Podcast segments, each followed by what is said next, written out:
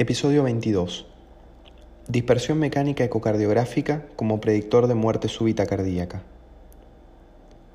Las arritmias ventriculares malignas, sostenidas, que culminan en la muerte súbita cardíaca, son una de las principales causas contribuyentes de mortalidad de pacientes con insuficiencia cardíaca, en particular en aquellos con fracción de eyección ventricular izquierda deprimida.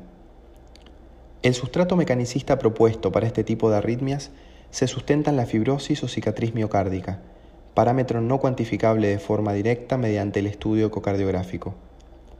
A su vez, la fracción de eyección ventricular izquierda tiene un rol limitado para predecir la muerte súbita cardíaca. Por este motivo, la dispersión mecánica derivada del strain ecocardiográfico y el strain longitudinal global han surgido como elementos de ecocardiografía avanzada para predecir arritmias ventriculares malignas y en consecuencia muerte súbita cardíaca. El objetivo del presente estudio fue determinar el valor pronóstico a largo plazo de las imágenes ecocardiográficas de dispersión mecánica para predecir arritmias ventriculares malignas y muerte súbita cardíaca en pacientes con fracción de eyección ventricular izquierda deteriorada, independientemente de su etiología. Se incluyeron para el estudio 939 pacientes clínicamente estables, pertenecientes al ámbito ambulatorio, con una fracción de eyección ventricular izquierda de menos del 45% en el periodo comprendido entre el año 2008 a 2014.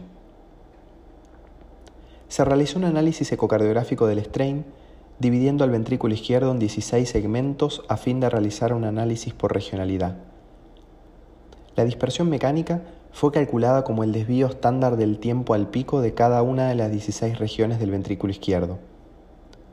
Se analizó como objetivo primario la incidencia de muerte súbita cardíaca, arritmias ventriculares malignas sintomáticas o choque apropiado por un cardiodesfibrilador implantable.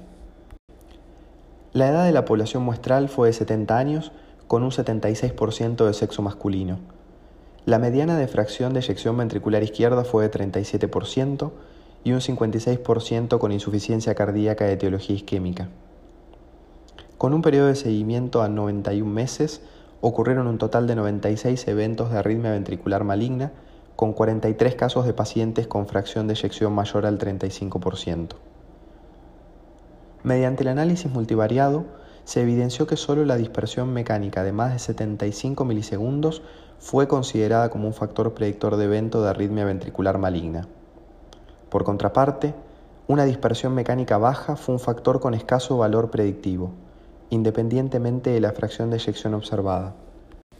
La dispersión mecánica demostró un área bajo la curva ROC como factor predictor de arritmia ventricular maligna de 0.88 en comparación a 0.61 del estrés longitudinal global y 0.59 de la fracción de eyección ventricular izquierda, con una diferencia estadísticamente significativa entre los grupos. A su vez, la sensibilidad y especificidad de la dispersión mecánica de más de 75 milisegundos fue de 91% y 79% respectivamente, superior al estrés longitudinal global y a la fracción de eyección ventricular izquierda.